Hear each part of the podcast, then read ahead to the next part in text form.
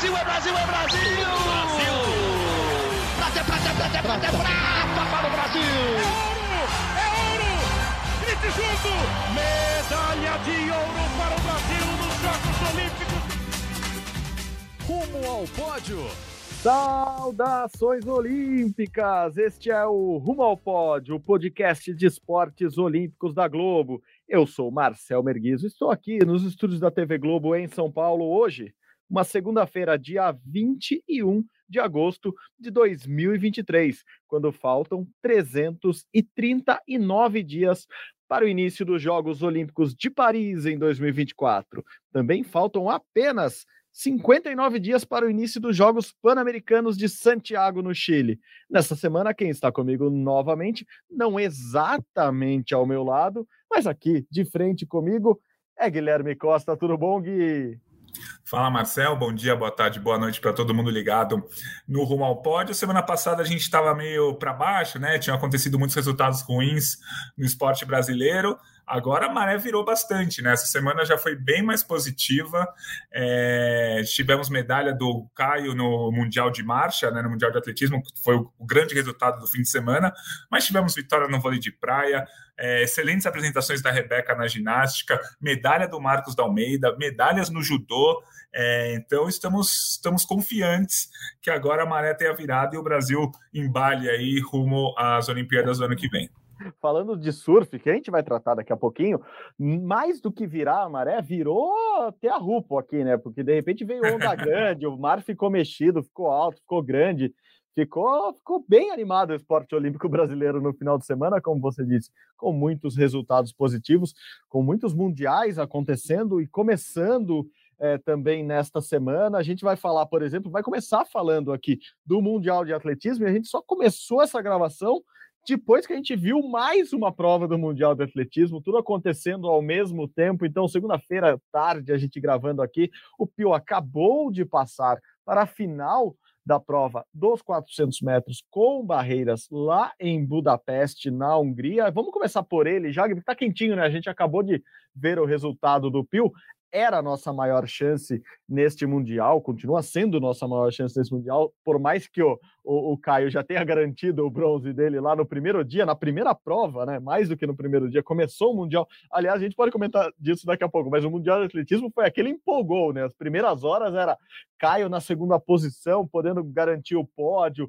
o Darlan fazendo o melhor arremesso das eliminatórias, o Brasil empolgadaço, mas vamos com calma, vamos com calma. A gente já fala desses dois atletas, falar um pouco do Pio passou com o quinto tempo, né, Gui? A gente estava falando aqui, mas porque são semifinais, são três semifinais. O, o Rafão, o Rafael Augusto, nosso nosso editor aqui, executivo do Globo Esporte São Paulo, estava até falando comigo, falou, que absurdo, se é semifinal, por que tem três semifinais? Faz duas semifinais só, é mais fácil para todo mundo, é verdade. Podia fazer só duas. Aliás, as duas últimas semifinais valeram muito mais. O Pio ficou em segundo na, na, na prova dele, né, na semifinal dele, atrás do americano, do Ray Benjamin, que é medalhista de prata nos Jogos Olímpicos. Acho que é o grande rival do momento do Pio por essa medalha no Mundial. A primeira colocação geral ficou com o campeão da terceira semifinal, com o Caster Warholm, o norueguês, a gente sempre fala dele aqui, é o maior de todos os tempos na prova, campeão olímpico, campeão mundial, recordista olímpico, recordista mundial. Então, esses três devem brigar pela, pelo pódio na quarta-feira à tarde. Então, se você está escutando esse podcast não nesta terça-feira ou está ali no comecinho da quarta-feira, então quarta-feira à tarde, liga no Sport TV, tem Pio brigando por medalha. Mas é isso, né, Gui? Eu acho que o Pio está colocado ali, apesar de tudo que aconteceu com ele esse ano, tá, tá no lugar que ele deveria estar neste Mundial, neste momento, chegando com grandes chances de medalha para a final dos 400 metros com barreira nesta quarta-feira. É isso. É, ele correu tranquilo, né? Você comentou que é, ele não deu tudo o que ele podia dar, tanto que ele deu uma segurada, já que os dois uhum. primeiros da série se classificavam de qualquer forma. O Ray Benjamin fez 47,24, o Alisson fez 47,38. É, acho que um, uma surpresa agradável aí no meio, não para o Alisson, mas para a prova, foi o jamaicano, né? O Clark, que fez o recorde mundial sub-20, 47,34, na série que ele correu junto com o, o norueguês mas acho que o pódio não vai sair do Karsten Warholm, que é um norueguês, o Ray Benjamin dos Estados Unidos e o Alisson Santos do Brasil. O norueguês favorito e uma bela briga ali, na teoria, pela prata. Claro que se vier o ouro vai ser maravilhoso, mas na teoria o Alisson, neste momento, por tudo que ele passou esse ano, né? Cirurgia em fevereiro, só voltou a competir há um mês, ficou quatro, cinco meses sem competir. Acho que a medalha de prata já seria um grande resultado do Alisson, mas na quarta-feira a gente vai ver. Ao que tudo indica, o Alisson vai correr abaixo de 47 segundos. Ele fez um 47,38 uhum. correndo bem tranquilo. E acho que abaixo de 47 segundos, só Ray Benjamin e o Warholm conseguem fazer. O jamaicano está perto do limite dele já, com esse 47,3. Então acho que o pódio vai ficar entre os três. E é aquilo, né? antes de começar o Mundial, a gente falava que a expectativa era que o Brasil conquistasse uma medalha. O Alisson era super favorito, né? Ainda é super favorito ao pódio, e que o Brasil tinha outras pequenas chances, chances médias, tal, que não eram favoritos.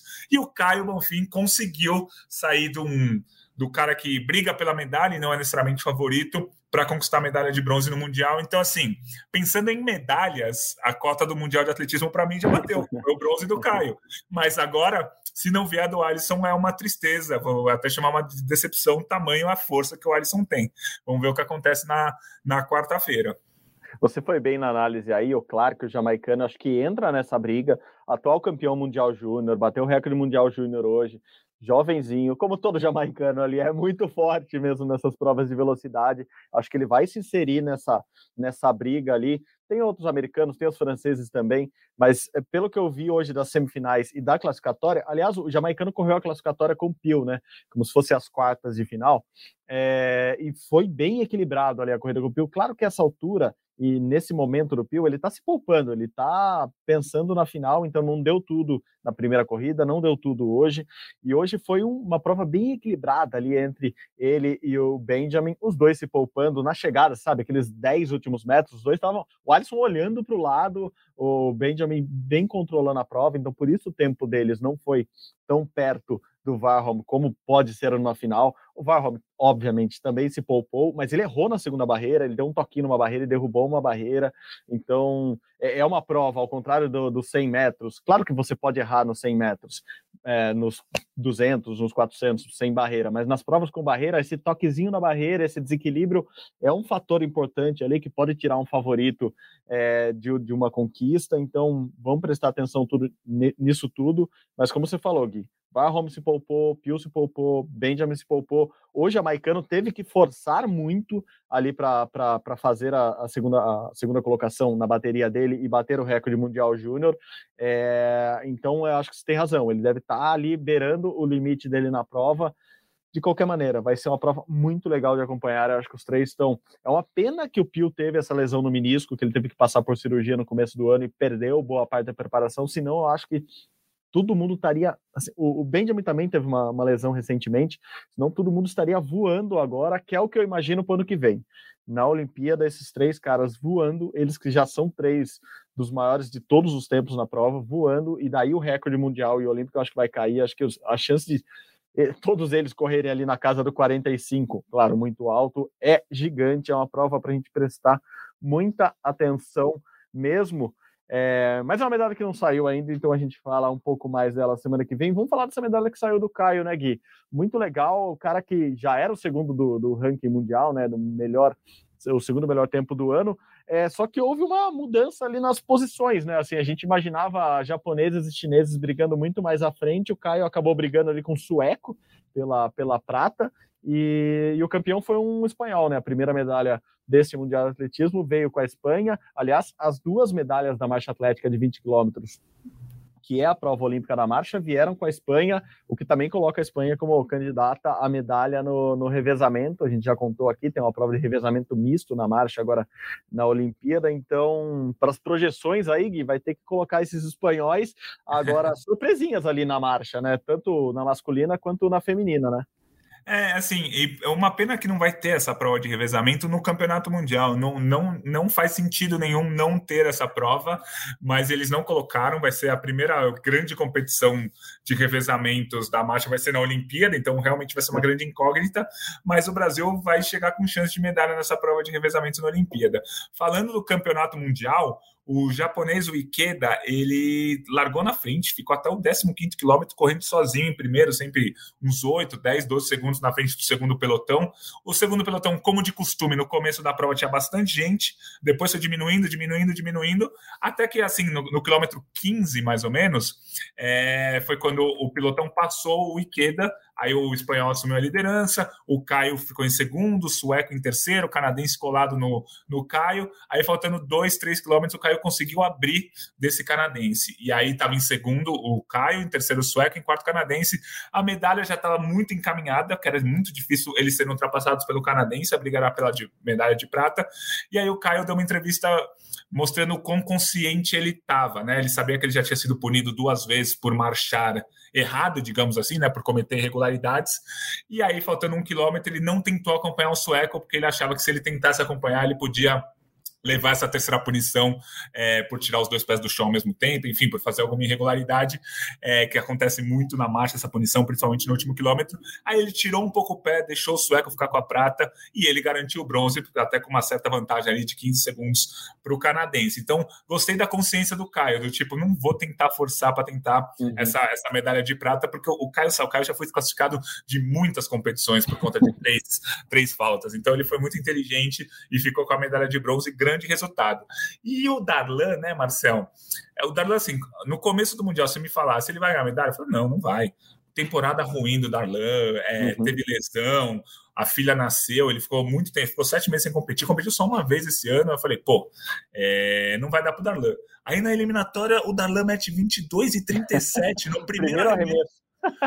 Aí, aí eu falei, pô, Darlan vai brigar pela medalha, não sei o quê. Aí na final ele não passa nem de 22. E a final, o, o que mais me pegou é que a final não é muito forte, não foi muito forte. A gente está batendo há cinco anos aqui falando, nossa, a melhor geração da história dos atletas do arremesso do uhum. peso, muito difícil ganhar medalha, mesmo indo muito bem. Cara, com 22 e 37 da eliminatória, o Darlan seria prata. O bronze saiu com 22 e 12.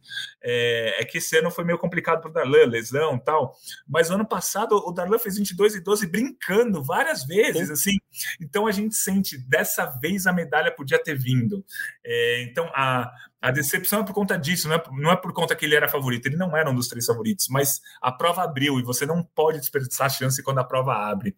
E a prova abriu, ele desperdiçou, ficou só em oitavo lugar. É isso mesmo. Você falou do Caio, é, a gente pode aproveitar já para emendar, porque no segundo dia teve a marcha atlética feminina e aconteceu justamente, não justamente o que aconteceu com o Caio, o que poderia ter acontecido com o Caio, mas a, a Erika Senna, que também é uma baita atleta, é, que a gente sempre coloca aqui nas nossas projeções como candidata a brigar por medalhas nos campeonatos que ela participa, estava em segundo, estava bem e por causa da punição, por causa dos dois minutos que ela tem que cumprir ali devido à terceira punição, ela caiu, foi lá para trás, não foi nem sequer a melhor brasileira é, no caso, a Vivi Lira foi, ficou à frente dela.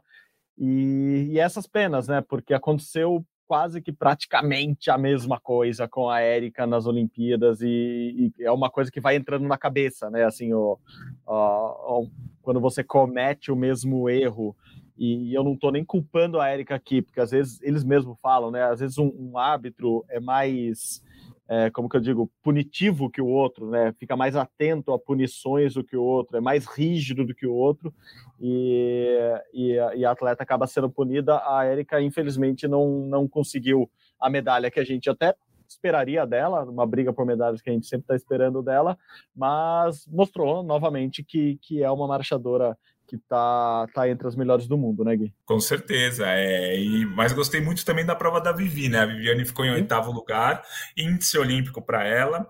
É, e aí a gente até abre uma brecha para ver quem que vai fazer a prova com o Caio na Olimpíada do ano que vem.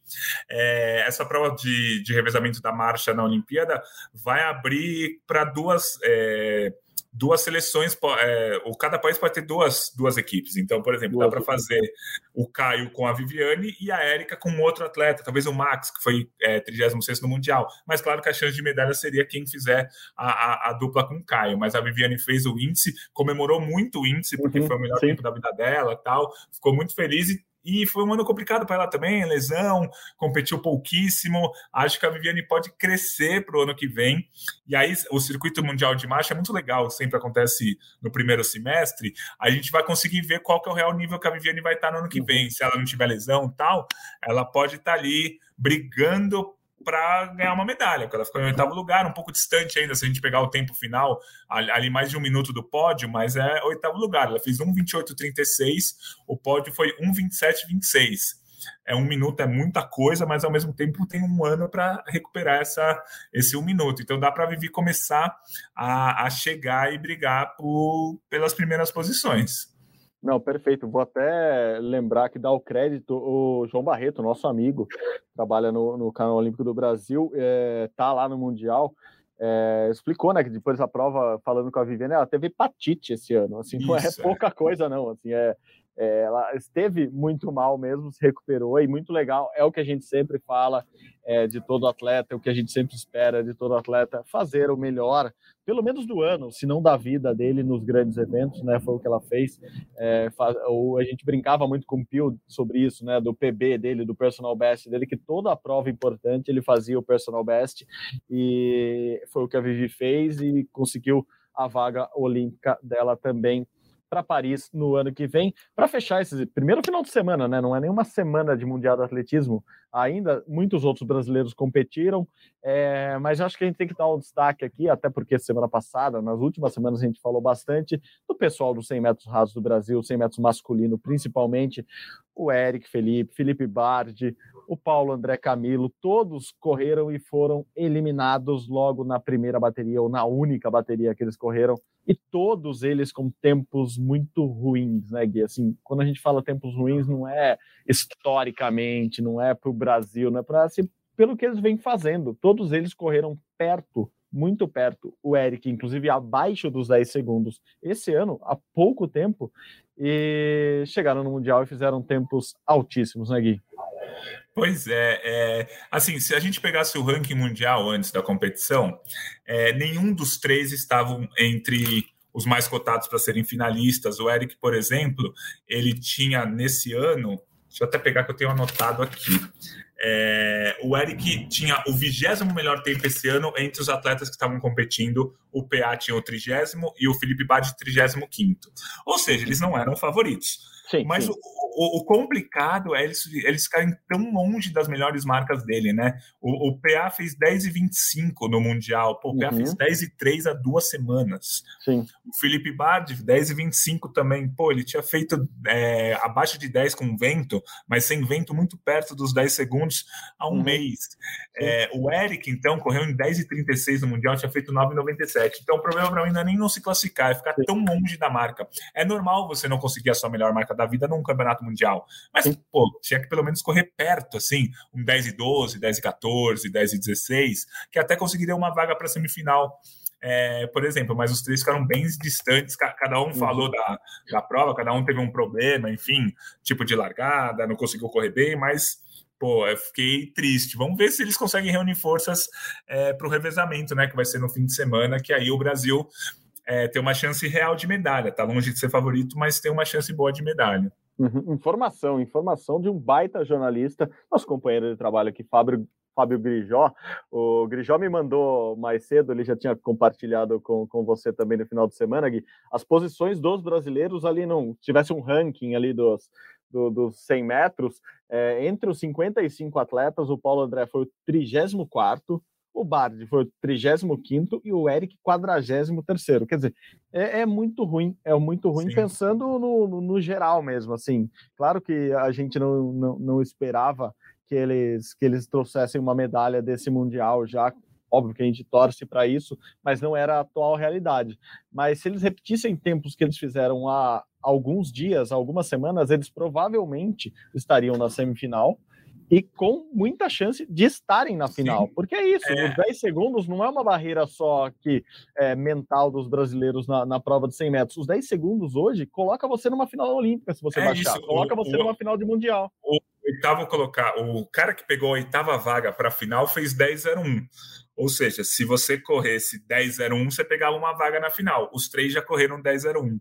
Na carreira deles, o PA fez 10-03 outro dia, o Eric fez 9-97, o Bad já correu 10-01 sem vento e, e, abaixo dos 10 com vento.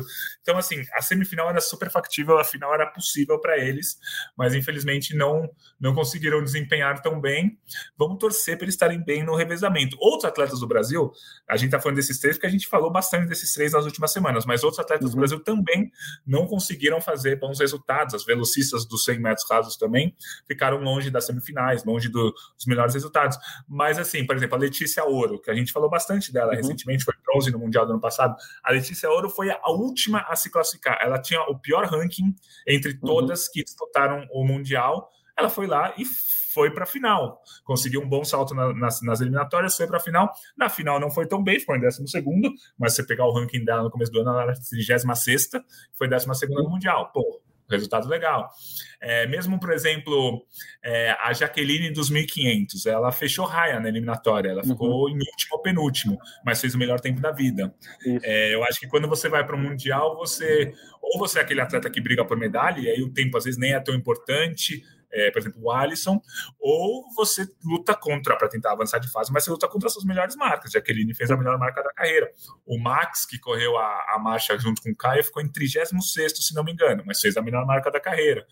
É, o, o Wellington, que, que fez o arremesso do peso também, junto com o Darlan, ele ficou, a, ele ficou em 16, né? Eram 12 vagas para a final. Ele ficou perto da melhor marca da carreira, ficou a 30, 40 centímetros, que é assim, às vezes você não consegue fazer a melhor marca sempre, mas claro. você fazer você conseguir fazer o que você costuma fazer, você não é pior do que o normal. Acho que essa que é a grande questão. E o Mundial tem aí mais seis dias, vamos ver o que acontece. A Alisson, grande chance de medalha, 4 por 100 pode beliscar, mas os, os, principais atletas no ranking mundial do Brasil já, já até já participaram e já ou foram finalistas, mas não ganharam medalha, enfim. A grande chance agora mesmo é com o Alisson e um pouquinho do 4 por 100. Boa, boa, Gui. Só para fechar com a última informação desse Mundial, em relação aos 100 metros que a gente falou tanto aqui, o americano, o americano Noah Lyles foi o campeão dos 100 metros, né, com um tempo de 9,83. É, é, um tempo alto, se você olhar. Assim, claro que não é alto, a gente tá, tá exagerando aqui para ver que não, assim, ninguém bateu, chegou perto do recorde do Bolt, ninguém correu 9,58 e deixou todo mundo para trás. Então o Lylos chegou a, a 9,83. A prata ficou com o Leslie, Leslie Tebogo, de Botsuana. É muito legal, esse moleque é é a nova sensação ali dos 100 metros do atletismo na velocidade. Já vem brigando ali na base muito bem, já fez o Mundial bom no passado, de novo esse ano. É um cara que vai brigar muito forte ali em Paris. O bronze ficou com o britânico, o Zahel Hughes, que tem uma ligação ali com a Jamaica também. E o quarto colocado foi outro jovem, o Oblique Seville, que é da Jamaica, então tem, tem jovens chegando aí para uma prova que está mega aberta, lembrando que o campeão olímpico não foi nem para a final, né? O Mar Marcel Jacobs não se classificou para a final, então é, a prova mais nobre do atletismo, que é um dos esportes mais nobres da Olimpíada, está tá um pouco aberta ainda. E o campeão mundial americano, Kelsley, eu acho, também não foi para a final, parou na semifinal também. Exatamente. Então a gente cheio de cheio de novidades. Eu acho que essas duas, o Seville é, e, e, o atleta de Botsuana, são as grandes novidades mesmo assim da, dessa dessa galera nova, desses caras que podem de repente é, dominar os 100 metros nos, no, no, nos próximos anos, mas é legal ver o, o Lyles vir para a prova, ele que era especialista no 200 e de repente conseguir ganhar já, enfim, tá, vamos chegar aparentemente também com essa prova aberta no ano que vem nas Olimpíadas de Paris, Gui. Vamos mudar de esporte um pouquinho, porque tem muita coisa acontecendo, como você disse lá na abertura. Vamos pro vôlei de praia? Eu sorteei aqui, eu girei a nossa roleta, porque é tanta coisa boa. Vamos começar com as líderes do ranking mundial de vôlei de praia. Ana Patrícia e Duda ganharam mais uma etapa do circuito mundial, dessa vez em Hamburgo, na Alemanha novamente muito bem, novamente invictas. Então, é, não tem como não, não apostar nessas meninas. Só fechando ali no, no, no feminino, Bárbara e Carol também, que perderam para Ana Patrícia e Duda, ficaram em quarto lugar. E no masculino, André e Jorge, que é a dupla, como você sempre repete aqui, Gui, que está brigando para ser a melhor brasileira. É, assim, parece que o vôlei de praia nosso fechou, está num ciclo bem fechado, né? De Ana Patrícia e Duda toda hora ganham, Carol e Bárbara toda hora fazem semifinal e André e Jorge são nossos melhores homens ali nas areias. É, por aí mesmo, é. Então vamos começar pelo, pela notícia melhor, né? Que é Ana Patrícia Duda, campeãs de novo, campeãs invictas de novo. Na final, derrotaram as americanas, a Nuz e a Klotz. Na semifinal, derrotaram. É, a final foi por 2 a 0 assim, um show, 21-16, 21-17. Na semifinal, derrotaram a Bárbara e a Carol, né? 21-18, 21-9. Pra gente ver o tamanho da superioridade da Patrícia Duda atualmente, líderes absolutas. Então, assim, a gente teve esse ano, vou até pegar os números aqui, é, várias etapas é, top 16, que a gente chama, como se fosse o Grand Slam no tênis. E a Ana Patrícia Duda venceram três. E das últimas quatro etapas top 16 que a gente teve, a Ana Patrícia Duda venceram três das últimas quatro. Então elas estão muito bem. A fase delas é muito boa. Assim, se tivesse que apostar quem vai ser a dupla medalha de ouro na Olimpíada, hoje apostaria nelas. Tudo pode mudar nos próximos meses. Nos, é, o vôlei de praia é muito dinâmico, porque tem muitas competições, mas hoje apostaria nelas para medalha de ouro. A Bárbara e a Carol, elas estão remando muito tempo, elas são muito boas. É, elas fizeram recentemente quatro quintos lugares e agora avançaram um passo. Foram para a semifinal, ficaram em quarto lugar, mas avançaram um passo. Elas, elas foram uma dupla que está na briga por uma medalha, mas que não é favorita a uma medalha nem no Campeonato Mundial e nem na Olimpíada. No masculino, o André e Jorge, eu, eu fiquei até bravo esse fim de semana, porque o André e Jorge tavam, eles estavam competindo muito bem. Eles pegaram na semifinal a dupla da Suécia. Atualmente, a melhor dupla do mundo é a dupla da Noruega, né? O Mol e o Soren, campeões olímpicos, campeões de tudo tal. E a segunda melhor dupla é a dupla sueca. E o uhum. André e o Jorge tiveram é, 13 a 8 no tie-break, ou, desculpa, 11 a 6 no tie-break, depois 13 a 10 no tie-break e perderam para os suecos na semifinal. É, assim, você jogar contra os suecos, você não, nesse momento o Brasil não seria favorito. Mas se você tem a chance, você tem que abraçar a chance. É, é o que a gente sempre fala aqui. Às vezes você não é favorito, mas às vezes a, a chance cai no seu colo, você tem que abraçar. E eles não abraçaram nessa semifinal, levaram a virada é, por 15 a 13. Assim, foi um jogo que era para eles terem ganho e terem ido para a final. Aí na disputa do bronze, até jogaram bem, mas pegaram mal e o Sono, os noruegueses, perderam 21-19, 21-16. Então, vôlei de praia na Patrícia e Duda, a melhor dupla do mundo atualmente. Bárbara e Carol chegando ali sempre na briga, mas ainda não conseguiram pódio é, em grandes competições, né? Elas ganharam etapas entre aspas, de segundo escalão, mas a etapa top 16 elas ainda não foram no pódio, e o André e Jorge estão sempre briscando, às vezes quartas, às vezes bronze, dessa vez ficaram em quarto lugar, mas com, esse, com essa incógnita da semifinal, que eram para eles terem ganho dos suecos, que depois foram campeões da etapa, enfim. Mas assim, o vôlei de prata está movimentado, e outubro tem o Campeonato Mundial, que é a principal competição do ano. Bom, em outubro a gente vai ter mais uma noção de como está esse espectro, né? Acho que principalmente das rivais, das brasileiras e dos brasileiros também, e também vai começar a entender quem, quem, quem deve ser essa segunda dupla brasileira é, para a Olimpíada. Claro que está longe ainda da CBV bater o martelo. CBV que já foi criticada por definir muito antes, por definir muito perto, por não definir, enfim. O que eles fizerem, eles vão ser criticados provavelmente no vôlei de praia, porque o Brasil é muito forte no vôlei de praia, e tudo vai depender de como essas duplas vão desempenhar, adoro essa palavra que agora comentaristas em geral falam, é, vai depender do desempenho das duplas na Olimpíada de Paris. E daí a gente critica ou não como foi a escolha. A é, Mas me parece pelo menos seis dos oito brasileiros em Paris a gente já, já pode começar. Sabe quando o cara vai fazendo o troféu lá de Champions League? Você vai começa a desenhar a letrinha lá quando que acaba o jogo. Eu acho que já pode começar a desenhar um pouquinho aí de Ana Patrícia e Duda, de Carol e Bárbara e dos homens também.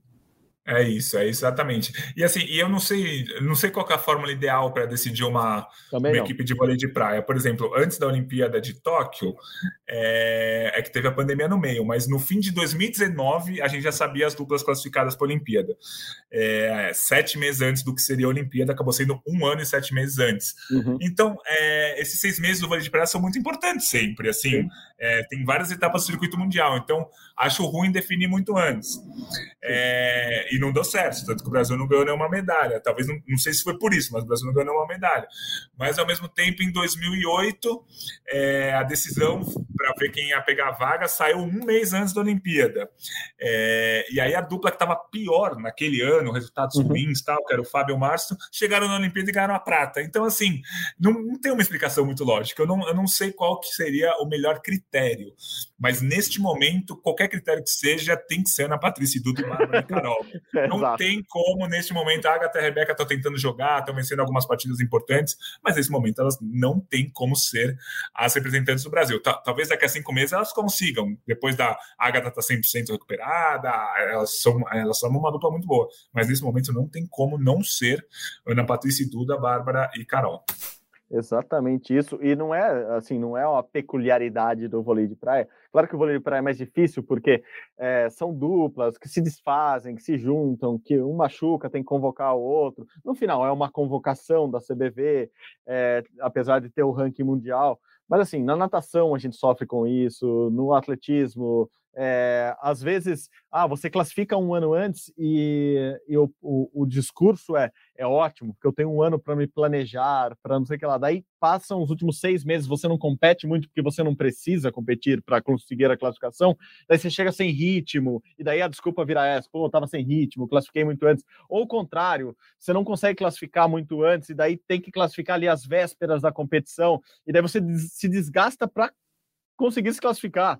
E, daí você chega quebrado na Olimpíada. Enfim, tem todos os aspectos possíveis, podem ser positivos, negativos, e, e no final a resposta é sempre dada nos jogos, né? Assim, se for medalha de ouro nos Jogos é Olímpicos é e você classificou um ano antes, você vai falar: foi muito bom ter classificado um ano antes, porque eu fiz um planejamento ideal para estar 100% nas Olimpíadas, ou não. Que os americanos fazem muito isso, né? Aquela seletiva ali, uhum.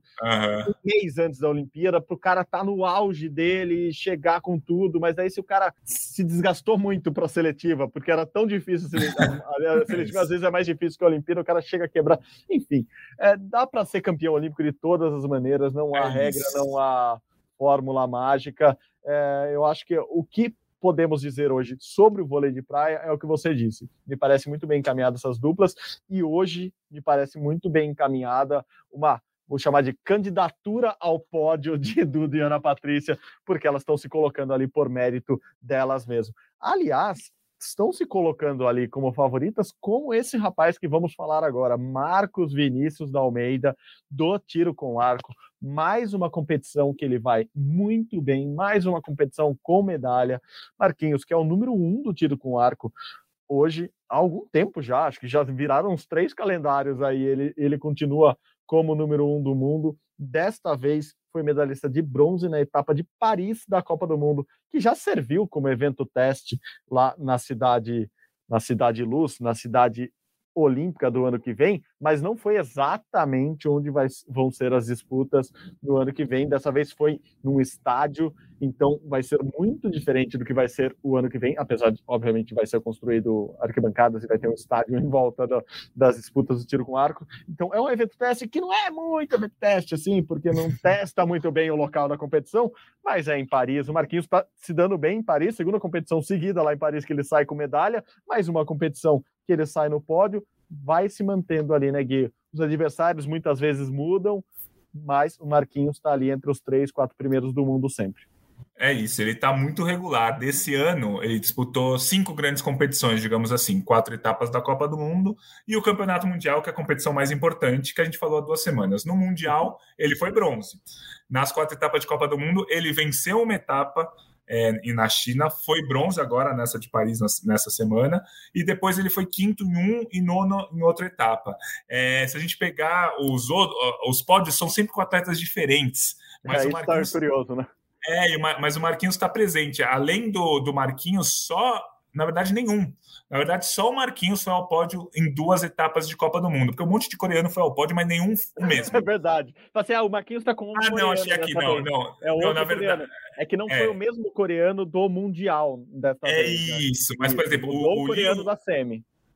Exatamente. O Liu Seok, que venceu o Marquinhos na semifinal em Paris, já tinha sido bronze em Medellín também. Então, são só dois atletas foram ao pódio nas quatro etapas da Copa do Mundo, só que só um atleta foi ao pódio nas quatro etapas da Copa. Não, só um atleta foi ao pódio em três, du... é, em, em, três grandes competições, duas etapas isso. da Copa do Mundo e o Campeonato Mundial, que foi o Marquinhos. Então, assim, ele é o mais regular, por isso que ele é o número um do ranking mundial, tá sempre lá, sempre chegando, e dessa vez ficou com bronze. O ano passado foi ouro em Paris, enfim, é o cara mais regular. Se eu tivesse que apostar hoje, eu apostaria numa medalha dele nas Olimpíadas. Não sei se de ouro, Uhum. É, mas uma medalha, com certeza, sim. Ele está naquela listinha, ah, o Brasil vai ganhar, sei lá, 21 medalhas na Olimpíada. Uma delas vai ser do Marquinhos.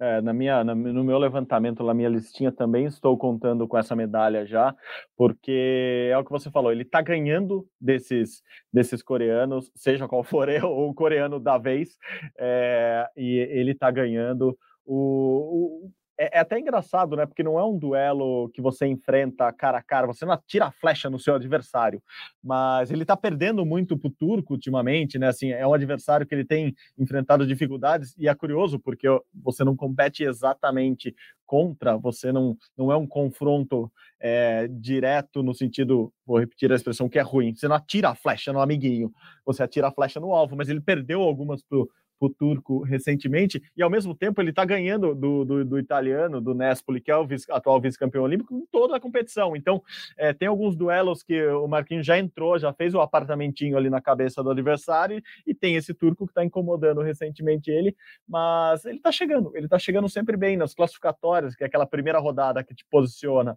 Ele sempre está entre os melhores, assim, dificilmente ele vai muito mal ali e fica numa chave ruim.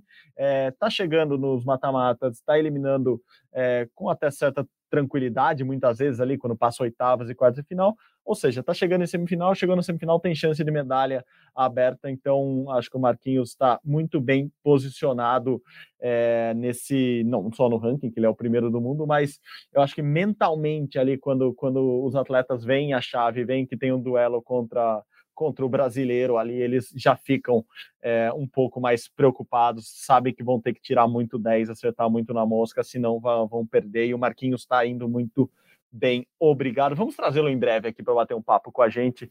Estamos devendo um, um novo papo, ele que já frequentou o, o Rumo ao Pódio algumas vezes. Vamos trazê-lo de novo para contar algumas curiosidades dessa preparação dele rumo a Paris, Marquinhos, que vai estar nos Jogos Pan-Americanos também.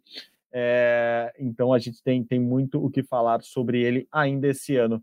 Gui, vamos pular para o judô, porque teve, teve um Grand Prix interessante para o Brasil em Zagreb nesse final de semana, lá na Croácia, e, e o Brasil foi bem, foi bem com, com vários atletas, né? cinco atletas subiram ao pódio, alguns com que frequentam mais esses pódios, como o William Lima, dos 66 quilos, a Jéssica Pereira, dos 52, o Rafael Macedo, no 90 e o Leonardo Gonçalves, no 100 estão frequentando com, com bastante frequência ali, mas me, me surpreendeu, me surpreendeu positivamente. A Carol Jimenez está ali, Jimenez, não, né? Jimenez, desculpa, é, no 78, que é o peso da Mayra, né? A Mayra que continua no, no grande secreto é, treinamento dela rumo às Olimpíadas e, e, a Carol foi bem com ouro nessa etapa de Zagreb.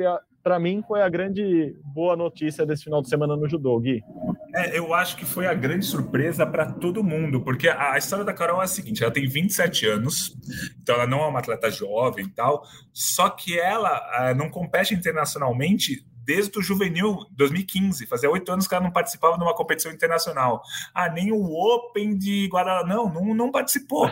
Oito anos sem competir. Aí, é, nesse período, ela se lesionou, teve dificuldade de voltar para a seleção e tal. Aí a CBJ fez há dois, três meses uma seletiva indicando para quem ganhasse o título da seletiva nacional tivesse algumas chances em torneios internacionais. A Carol uhum. venceu essa seletiva, que a Mayra não participou, obviamente, é, e chegou nesse Grand Prix. Ninguém conhecia ela, ninguém sabe o estilo de luta dela. Você, você olha lá no sistema do Internacional de Judô, não tinha um vídeo de luta para você ver, para ver como que ela lutava e tal.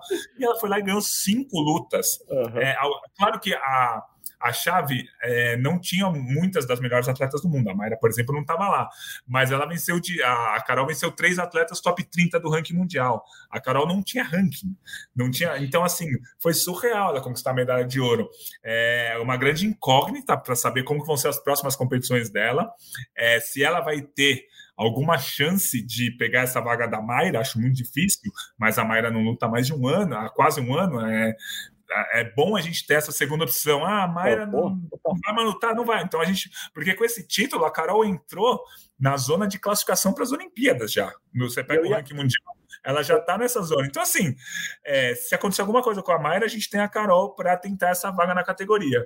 E a Mayra, assim, a gente falou bastante dela, ela não compete desde o fim do ano passado, é, não tá não, tem, não é que ela tem uma lesão grave, ela está se recuperando de pequenas lesões, está se poupando, está é, tá no quinto ciclo olímpico dela, um negócio super difícil. Então ela é um pouco de dúvida. Então, pelo menos a gente já tem ali um, um segundo nome. Então, assim, foi muito, muito agradável, surpresa ótima e medalha de ouro, né? Garantiu muitos pontos no ranking mundial. Sim, perfeito. Não, eu ia comentar que nessa de ter pelo menos duas atletas boas ali num, no, no, no, mesmo peso, e o Brasil não tinha porque a Carol não competia, pode pintar para a Carol, por exemplo, uns Jogos Pan-Americanos porque, porque a Mayra ainda não confirmou que vai. Acho que das grandes estrelas do Brasil, dos principais atletas, tirando o vôlei, que é um caso à parte ali no, uhum. no, no, mundo pan-americano, é, todas as mas, estrelas do mas Brasil. Mas a Carol não pode. A Carol não pode disputar porque assim a seletiva é, internacional. A seletiva já foi, claro. É, o, o que acontece é o, a organização pan-americana fez um ranking é, levando em conta as competições internacionais disputadas aqui nas Américas. Não, ah, ser campeão mundial não entra. Então, por isso tem que o Rafael razão. Silva teve que disputar um Open em Guadalajara esses dias. O Daniel Carguinin voltou no Open do Brasil, que valia 100 pontos no ranking mundial, mas para o ranking pan-americano era importante. Então a Carol não consegue disputar. A gente, se a Mayra não for para esse a gente tem, se não me engano, a Samanta que pode disputar o PAN no lugar da Mayra porque ela está nesse ranking, mas a Carol não pode. O que, que, eu acho, ou tenho certeza que a CBJ vai fazer, é mandar a Carol para outra competição. Ah, o Grand Slam do Japão, ah, o, sei lá, o Grand Prix de não sei aonde, porque a gente tem que testar essa menina, não é possível, ela foi campeã, ela tem que ir de novo para qualquer competição. Ah, mas não estava inscrito, escreve, porque... É. Não sei, vai que a gente tem uma judoca tão boa que a gente nunca sabia. Porque assim, a gente sabe que a questão surpresa é, interfere muito. Ninguém tinha acesso claro. a um vídeo de luta dela, então ninguém sabe como a Carol luta, qual a pegada dela, enfim. Isso ajudou muito, mas assim, ela ser campeã de um Grand Prix logo de cara, ela tem que ir para as próximas competições, duas, três competições, aí a gente vê, pô, ela ganhou de novo, ah, vamos ficar de olho. Ela perdeu aqui, perdeu ali, beleza. A gente já, já encontrou onde a Carol fica, vamos ver se ela disputa outra seletiva, enfim. Mas tem que ser testado. Perfeito, perfeito. Falando em grandes estrelas, não foi no Mundial, não foi no Grand Prix, mas rolou o Campeonato Brasileiro, né, Gui? De ginástica artística nesse final de semana lá na Bahia, lá em Lauro de Freitas, do ladinho do Salvador. E, e foi bom para o Brasil, claro que a gente não está competindo com ninguém internacionalmente. É, a gente até falou de semanas atrás as americanas competindo é, lá no, nos Estados Unidos, no Campeonato Nacional, e tivemos a volta da Biles, da Simone Biles, com boas notas. A gente teve boas notícias aqui no Brasil também, com a seleção em geral, né? Não apenas com a nossa grande estrela, a Rebeca Andrade, certo, Gui? Certo. Então, eu, eu infelizmente, eu tô iludido, cara. Não tenho Porque, assim, esse Campeonato Brasileiro, eu vou começar falando da Rebeca, tá? A, a Rebeca não disputou solo, foi poupada, não sabemos ainda qual vai ser a nova música dela, desde o baile de favela que ela não pode mais participar, a gente não sabe, ponto. Ela disputou o salto, só que ela só fez um salto, né? Quando ela para disputar uma final olímpica, uma final de mundial, você tem que fazer dois saltos. Então a Rebeca no brasileiro fez um salto, foi bom tal, mas não tem muito como avaliar como ela tá. Agora vamos falar da trave e das barras assimétricas. A, a Rebeca fez duas apresentações de barras assimétricas, uma nota 15200 que seria medalha de ouro no Campeonato Mundial do ano passado, e é uma nota melhor do que a Simone Biles tirou há duas semanas no Campeonato Americano. Então, assim, já estou iludido. Rebeca Andrade vai brigar por medalha com certeza nas barras assimétricas. Na trave, ela conseguiu uma nota que briga por medalha em qualquer competição. E assim, a gente fala de nota, geralmente as notas no Campeonato Brasileiro, em qualquer campeonato nacional do mundo, eles inflam, né? Colocam para cima, até para dar mais moral tal.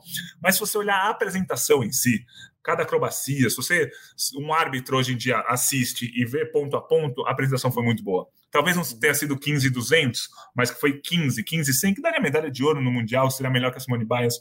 Então, assim, tô, a Rebeca Andrade, eu já estaria iludido. Vamos lá, individual geral. Atualmente ela ganha de todo mundo e a Simone Biles é uma incógnita, porque a Simone Biles está voltando agora, possivelmente melhor que a Rebeca, mas a Rebeca é no mínimo a segunda melhor do mundo no individual geral. No salto, a Rebeca é no mínimo a segunda melhor do mundo no salto, só atrás da, da Simone Biles. No solo, o solo já é mais equilibrado tal, mas a Rebeca tem um dos melhores solos do mundo. Foi bronze no Mundial do ano passado, não foi medalha olímpica porque ela pisou fora do tablado, enfim. Aí a gente sempre falou, ah, barras e traves, talvez a Rebeca brigue. Não, mano, olha o que ela fez na barra simétrica, cara. Ela pode ser campeã olímpica, campeã mundial na barra simétrica também.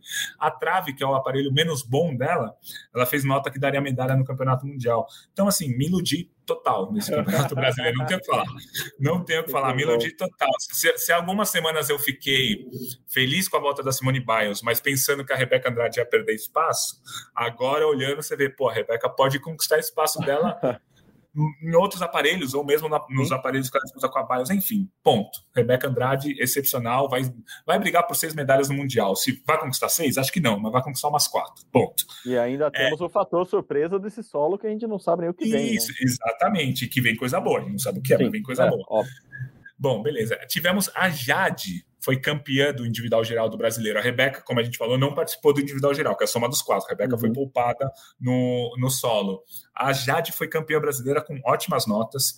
Ela, a última vez que ela tinha sido campeã brasileira do individual geral foi em 2007, há 16 anos. Então, assim, a Jade sem lesão é uma atleta importantíssima para a seleção brasileira conseguir uma medalha por equipes no Mundial e na Olimpíada do ano que vem. Se a Jade não tiver lesionada, ela tem um salto muito bom, o solo dela foi certinho e ela tem a, as barras paralelas boas para cumprir é, pontuação para equipe, a trave também para cumprir pontuação. Então, assim, o resultado da Jade, acho que ela não vai brigar por medalha individual é, nas grandes competições, nem no Mundial, nem na Olimpíada. Talvez se ela quiser fazer um segundo salto, mas aí é uma outra questão. A questão é, as notas dela foram muito boas para melhorar a nossa equipe, que pode brigar por uma medalha. É, e a terceira coisa desse, desse é, desse Campeonato Brasileiro foi a Flavinha voltando. É, ela, tá, ela se lesionou no fim do ano passado durante o Campeonato Mundial e conseguiu boas notas também. É, se ela tiver inteira, acho que ela não está inteira ainda fisicamente. Se ela estiver inteira fisicamente no Mundial, daqui a 50 dias, o Brasil briga por medalhas é, por equipes, é, porque realmente a, é, a, equipe do Brasil está muito boa. Vamos ver o que, que, vai acontecer. O Brasil ainda vai disputar, ou muito provavelmente vai disputar a etapa de Paris da Copa do Mundo antes do Mundial, daqui a três semanas, se não me engano, e aí depois o Campeonato Mundial. Mas assim, me empolguei com a Rebeca e me empolguei com a possibilidade de uma medalha por equipes da seleção brasileira. Acho que esse é um resumo. Eu, tô, eu pareço empolgado, mas realmente eu estou empolgado. Parece empolgado porque eu estou empolgado, porque é de empolgar mesmo. É, inclusive, as atletas todas, as ginastas todas, estavam empolgadíssimas com o solo da Jade, né? Assim, que foi empolgante. Acho que a palavra é essa. Assim, a palavra empolgante foi, foi, foi um registro desse final de semana é, no, no Campeonato Brasileiro de ginástica artística. Lembrando que a ginástica rítmica nessa semana tem mundial lá em Valência, então a gente vai acompanhar já a partir da semana que vem. A gente já começa a falar desse mundial de ginástica rítmica. A gente falou semana passada um pouco do mundial de vela que tinha acabado, né, Gui? É, com a Caena e com a Martini.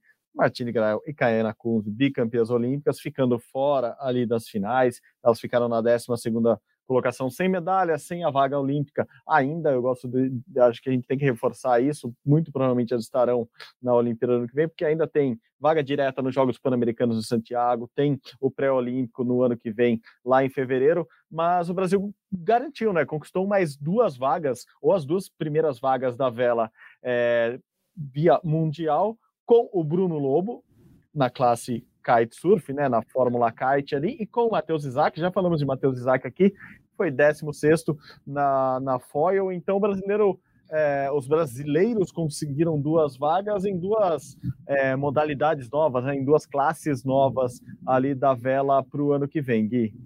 É, o, o, Mundial de Vela no geral foi ruim para o Brasil, né? Foram em 10 classes, o Brasil só pegar duas vagas é, é um resultado ruim, convenhamos. É, faz muito tempo, desde 2013, ou seja, 10 anos, que só Martini e, e Caena conquistam medalhas em campeonatos mundiais ou Olimpíadas para o Brasil. É, nenhuma, nenhum atleta de nenhuma outra classe foi medalhista em Mundial ou Olimpíada nos últimos 10 anos. Isso já mostra que a vela brasileira está na dependência das duas. Quando as duas não vão tão bem, que é o que aconteceu nesse Mundial, ficaram em 12, o Brasil fica órfão. Então, assim, nenhum, nenhum barco brasileiro ficou no top 8 do Campeonato Mundial. Algumas boas notícias. Bruno Lobo foi nono colocado na kite, garantiu a vaga olímpica, e ele está bem regular. Ele tinha sido quinto no evento teste há uma semana, há um mês em Marseille, onde vai ser as Olimpíadas. Ele foi 11 no Mundial recentemente, agora já pulou um pouquinho, já foi nono. Então, acho que o Bruno tá, tá no bolo ali para tentar para ser aquele, aquele, aquele atleta que pode surpreender numa Olimpíada. O Matheus já está um pouco mais embaixo, a gente falou dele ano passado quando ele era líder do ranking, mas agora ele caiu bastante, não conseguiu é, brigar para ser top 10, por exemplo, nesse Mundial foi 16, mas garantiu a vaga do Brasil, acho que era o, um grande objetivo. Mas os outros barcos brasileiros, assim, nenhum top 8, nenhum perto do, de conseguir a vaga, assim. É, foi um Mundial de Vela triste, mas mostrou a realidade da vela brasileira, que é dependente da Martini e da Caena. Só uma, uma correção ao que, ao que eu mesmo falei no podcast passado. No Pan-Americano, são duas vagas para Martini e para Caena na classe dela, só que, na verdade, uma vaga é para o Caribe e para a América do Norte e uma vaga é para a América do Sul. Então, estou chutando aqui, elas podem ser terceiras colocadas atrás do Canadá e Estados Unidos, elas pegam a vaga porque elas seriam as melhores sul-americanas. Então, no PAS, vamos ter três barcos sul-americanos só: Brasil, Argentina e Peru.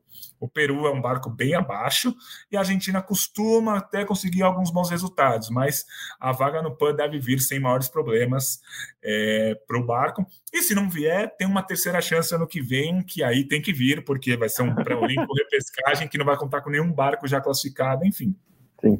É, assim está Martini Caena para os próximos meses aí antes das Olimpíadas. É, as Argentinas, se eu não me engano, foram 13 terceira nesse Mundial, né, exatamente atrás da, da Martini e da Caena, e na Olimpíada foi o barco que venceu a etapa que deu a medalha de ouro para as brasileiras. As argentinas ganharam o, a, a medal race, mas não podiam mais ultrapassar as brasileiras, então é um barco que vai estar na briga ali, mas claramente as brasileiras são e muito favoritas para esse para essa vaga e claro daí entrando na Olimpíada elas claro são favoritas também a brigar pelo pódio. Gui rapidinho para encerrar aqui uma rodada final do podcast porque tem muita coisa que está vindo por aí. É, também vou roleta aqui girei caiu no basquete.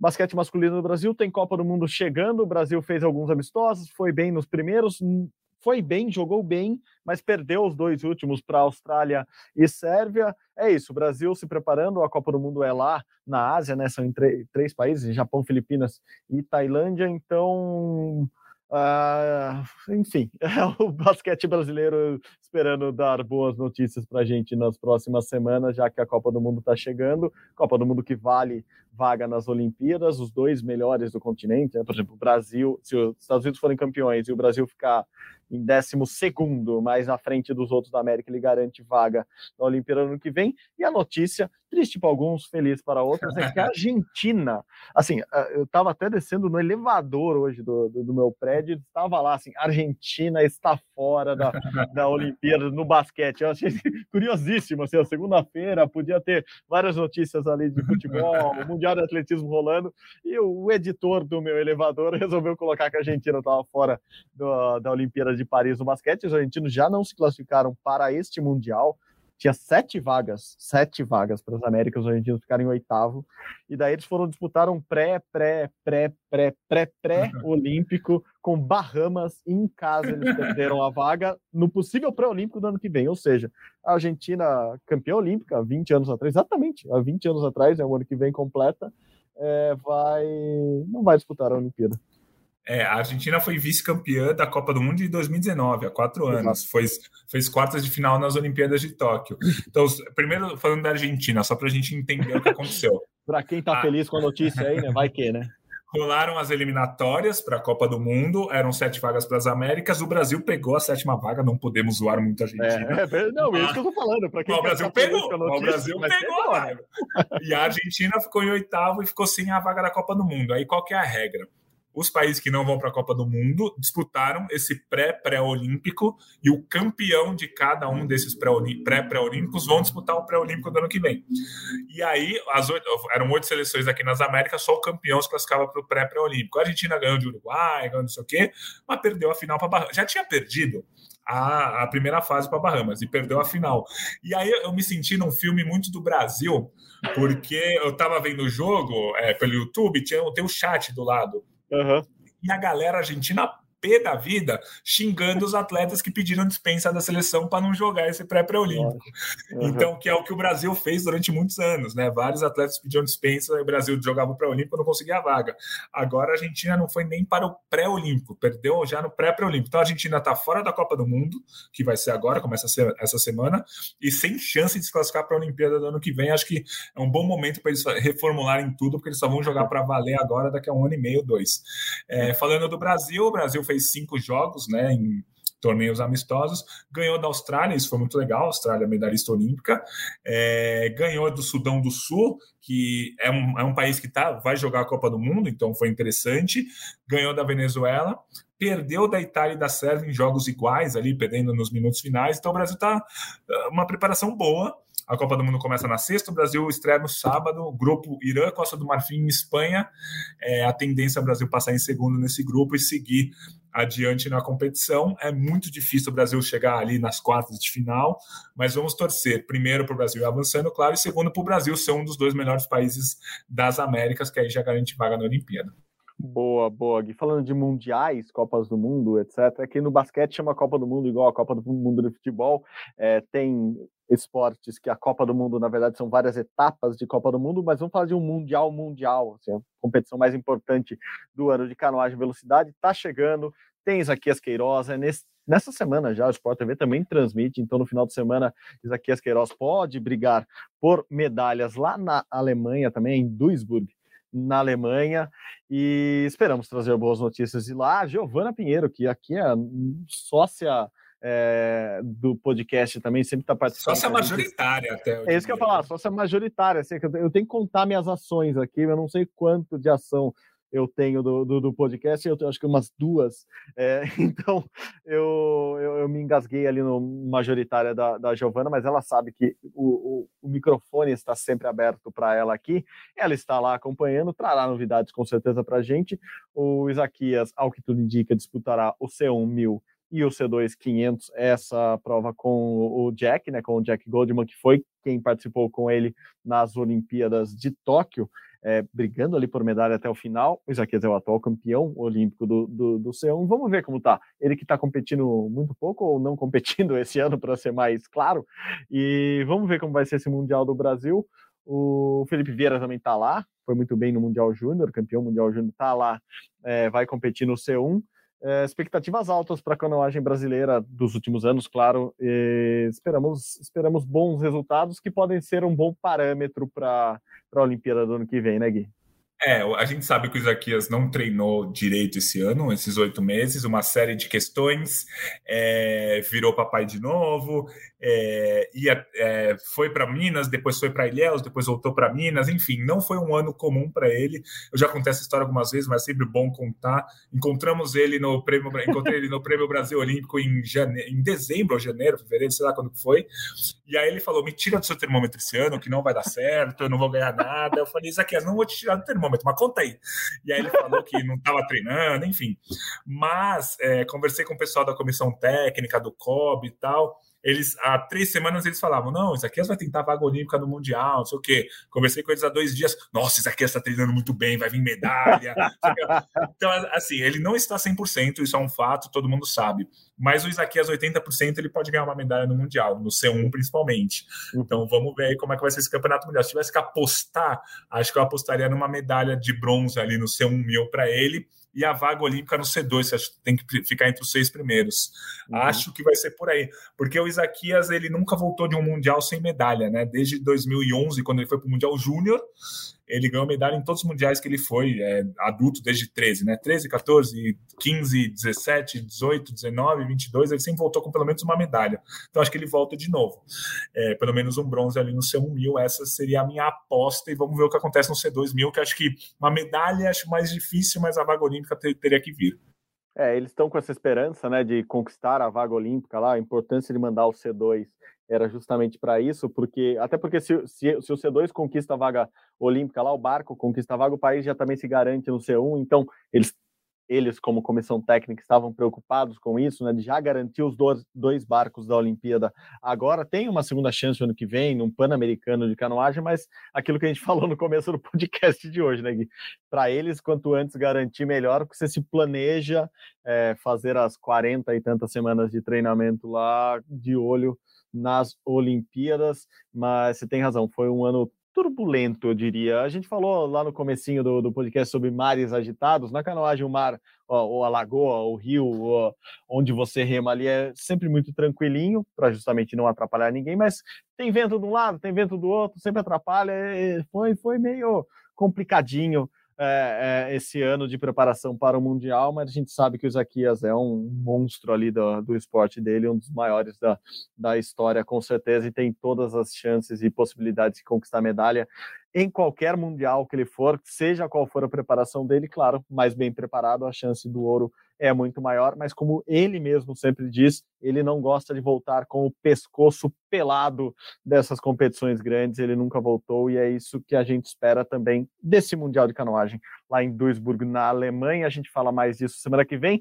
Como a gente conseguiu segurar a audiência até agora, Gui, incrivelmente, depois de muitas horas falando aqui, vamos falar do surf, que a gente abriu falando lá do, do, do, do mar de Teahupo na semana passada, que classificou o, os últimos surfistas para as finais, né, que vão ser Trestles na Califórnia agora, já mês que vem. Então temos a definição do ranking mundial, os cinco últimos, os cinco primeiros colocados, os últimos classificados foram definidos, e também tivemos a definição do segundo brasileiro ali classificado para as Olimpíadas de Paris no ano que vem, que vai ser exatamente lá no Tahiti, lá na Polinésia Francesa no ano que vem. Então, terminou. Felipe Toledo ficou em primeiro do ranking. O segundo foi Griffin Colapinto, dos Estados Unidos. Terceiro, Ethan Ewing, da Austrália. Aí a novidade. Quarto colocado, João Chianca, do Brasil. O Chumbinho ficou na quarta colocação, então vai para a final em Trestle, final da Liga Mundial, final do Circuito Mundial de Surf, mês que vem na Califórnia. João Chianca, o Chumbinho, estará lá. E na primeira rodada ele já pega o Jack Robinson, o australiano, que também está classificado para as Olimpíadas e também vai para Trestle. Então, esse é o desenho final brasileiros na Olimpíada do ano que vem, Felipe Toledo, João Chianca e uma terceira vaga só se o Brasil ganhar por equipes o ISA Games do ano que vem. Definimos, eu vi muita gente no, no mundo do surf, a gente gosta de falar do, dos mundos à parte aqui, além do mundo olímpico, falando que ficou chateado porque Gabriel Medina, sexto colocado do ranking mundial, não foi nem para Trestle e também não está classificado ainda para as Olimpíadas, numa onda que ele surfa muito bem, é por aí, né, Gui? É, assim, o, o Medina é o melhor brasileiro que surfa lá no Tahiti, e, e, mostrou isso, por exemplo, nessa etapa que ele foi o melhor brasileiro, foi, foi vice-campeão. Mas a questão é assim, ele dependia só de si para ir para o Finals e para continuar tentando a vaga olímpica.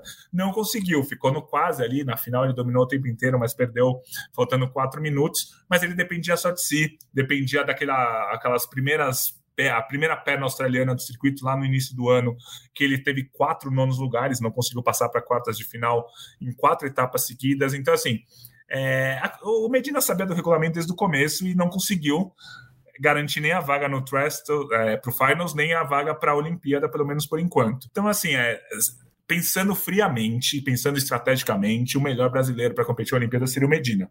Mas o regulamento não era o melhor brasileiro para competir lá. O regulamento era os dois melhores do ano inteiro.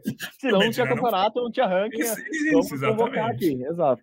Exatamente. Então o Medina não foi. Mas, assim, se tem um pré-olímpico de qualquer modalidade que o Brasil tem que vencer, é esse do surf em fevereiro. Ah, o Brasil pode perder o pré-olímpico de vôlei agora que vai ter? Pode, porque o Brasil vai se classificar pelo ranking. Ah, o vôlei uhum. de praia, não sei o que, pode perder não sei quantos jogos, porque o Brasil continua se classificando pelo ranking. Agora, esse do surf, o Brasil precisa ganhar esse pré-olímpico para pegar essa terceira vaga, para levar o Medina. Já está certo que se o Brasil ganhar essa vaga, vai o Medina. O Kobe e a CB Surf já falaram.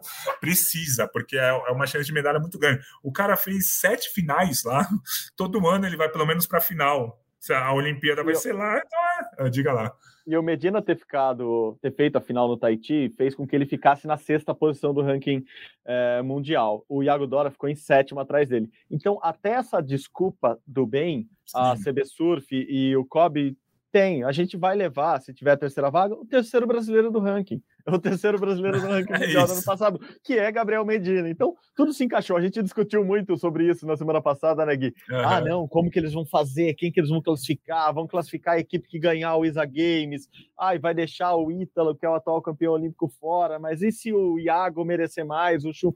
Pronto. Agora Ficou, o é. terceiro é. da lista é o Medina. É. Se abrir uma terceira vaga é dele, pronto. É acabou. isso. Aí tem algumas questões ali. Falamos do Medina, agora dos outros dois. Filipinho, favorito para ser campeão mundial esse ano. É, o Colapinto vai sempre muito bem lá na Califórnia, mas o Filipinho também é a casa dele lá. Acho que a final vai ser entre os dois. Acho que o Filipinho leva o título mundial. O Filipinho precisa melhorar a onda dele no Tahiti. É, assim, né, nessa etapa, eu nem entre aspas, culpo ele muito por ter sido eliminado, eliminado nas oitavas de final, porque ele não precisava passar mais. Ele já era o primeiro do ranking uhum. e tal. Seria legal ele ter passado? Seria, mas ele com certeza se poupou tal. Mas claramente o Filipinho não seria um favorito ao ouro, na, apesar, de ser, apesar de possivelmente ser o campeão mundial, numa Olimpíada lá no Tahiti. Então acho que ele precisa, se ele quiser mesmo a medalha olímpica de ouro, precisa treinar bastante lá, entender como funcionam as ondas e, e conseguir. O segundo ponto, o Chumbinho. O Chumbinho não foi tão bem né, no Tahiti, perdeu uhum. nas duas primeiras rodadas, mas o Chumbinho é um cara que tem mais facilidade em surfar no Tahiti do que o próprio Filipinho. Uhum. Então é, é possível que na Olimpíada o Chumbinho tenha mais chances do que o Filipinho, apesar do Filipinho ser o campeão mundial. É, o Chumbinho costuma surfar bem, o Chumbinho deve até avançar no Finals, também deve ganhar do Jack Robinson na primeira rodada, é, talvez até é, avance, não sei se ganha do Colapinto, mas fique em terceiro lugar no, no campeonato desse ano. É, então, assim, a, acho que o Filipinho, curiosamente, é o que surfa pior no Tahiti entre os dois classificados do Brasil, ou possivelmente entre os três se o Medina for, mas assim, é descarta o Filipinho numa medalha olímpica? Nunca. Não. A gente falava bastante que o Ítalo não, não era bom nas ondas do Japão, o Ítalo foi lá, uhum. foi campeão olímpico, então, mas assim, analisando friamente, esse é o cenário, o Brasil vai chegar com dois ou três surfistas com chance de medalha, se o Medina se classificar, ele vira o favorito ao ouro lá no, no Tahiti. Perfeito, bela análise. E assim, quer fazer o planejamento correto? Aluga aquela casinha no Tahiti agora lá para o Felipinho, para o Chumbinho. Medina vai lá, dá umas uma visitinha de vez em quando, dá, revela uns segredinhos para eles e vai todo mundo com força para a Olimpíada do ano que vem e tá tudo certo. O Brasil vira favorito a essa medalha olímpica de novo. A gente está confiante sempre no surf, a gente brinca aqui, mas é, com certeza a gente tem é, nessa nesse esporte, né, nessa modalidade, alguns dos maiores da atualidade, o que deixa, obviamente, o Kobe mais tranquilo em relação a essa medalha, que a gente sempre fala que é uma medalha quase garantida. Calma, calma, tudo pode, depende de muita coisa ainda, falta, faltam 11 meses, mas a gente está confiante. É só alugar aquela casinha lá, eles já conhecem muito bem lá, já, já devem até saber qual é a casinha que eles vão procurar lá para passar uns meses no ano que vem. Nada mal também, né? Eu vou ficar treinando uns meses aqui no Tahiti, acho que ninguém vai reclamar dessa, dessa forcinha a mais para buscar uma medalha olímpica, né? Pois é, e é assim, é, é, claro que o Brasil vai chegar com muita chance de medalha, se forem três surfistas, vai chegar com três chances de medalha, mais o da Tati no feminino, quatro. Uhum. Mas na minha listinha ali, de 22 medalhas, que seria o recorde histórico, eu, eu coloco uma só para o surf, porque eu acho que tem uma, uma margem boa para ser duas duas e três, uhum. mas uma, uma certinha ali para para a gente não ter uma decepção muito grande. Se a gente for pensar na Olimpíada de Tóquio, o Brasil só conquistou uma medalha. Foi um ouro uhum. espetacular, uhum. mas foi só uma medalha. Então, Exato. acho que o surf conquista só uma medalha chegando com quatro chances, porque é aquela velha máxima que a gente fala aqui. é, mais ou menos a cada três ou quatro chances de medalha, o Brasil conquista uma medalha, e é o que vai acontecer no surf, provavelmente. Quero que o Brasil seja ouro, prata, bronze e a Tati seja ouro? Quero, mas é muito difícil. É isso, boa. Com essa lição final, é quase um mantra aqui do, do, do podcast. Nos despedimos desta edição, agradecendo de novo a você, Gui. Brigadão pela parceria de hoje. Correria, muita coisa acontecendo, ondas nas nossas cabeças aqui, batendo o mar agitado, mas conseguimos terminar mais uma edição com muita informação e diversão, porque a gente se diverte muito aqui também. Obrigado, viu, Gui? Valeu, Marcel. Sempre prazer, um prazer fazer o Rumo Pode ao seu lado. E essa semana, ó, Mundial de Atletismo, Mundial de Canoagem, Mundial de Ginástica Rítmica, Mundial de Badminton, tudo rolando ao mesmo tempo, tá? É uma mini Olimpíada em ação e quero que na semana que vem a gente volte contando medalhas da canoagem, contando medalhas do Alisson e quem sabe uma surpresinha, uma medalha na ginástica rítmica também, que a gente falou bastante da ginástica esse ano inteiro. Valeu, Marcel. Um abraço. Boa, boa, Gui. Seis horas e meia de podcast na semana que vem. Já se preparem, preparem os os ouvidos, preparem a, a marcação aí na academia de vocês, que vai ter muito assunto para a gente falar. É isso, gente. Muito obrigado também vocês pela participação. Vocês sabem, vocês participam com a gente pelas redes sociais, vocês sabem que a gente lê, acompanha, segue todas as dicas que vocês nos dão por lá. Neste Rumo ao Pódio, que também é de vocês, tem uma produção minha, tem a produção do Guilherme Costa e tem a edição de sempre de João Pedro Brandão. A gerência é do André Amaral. Você encontra nosso podcast lá na página do GE, ge.globo barra rumo ao pódio ou no seu agregador de podcasts favoritos. Tá lá no Globoplay também. Você pode conferir tudo por lá. Muito obrigado pela companhia novamente. Valeu, gente. Saudações olímpicas. Tchau, tchau.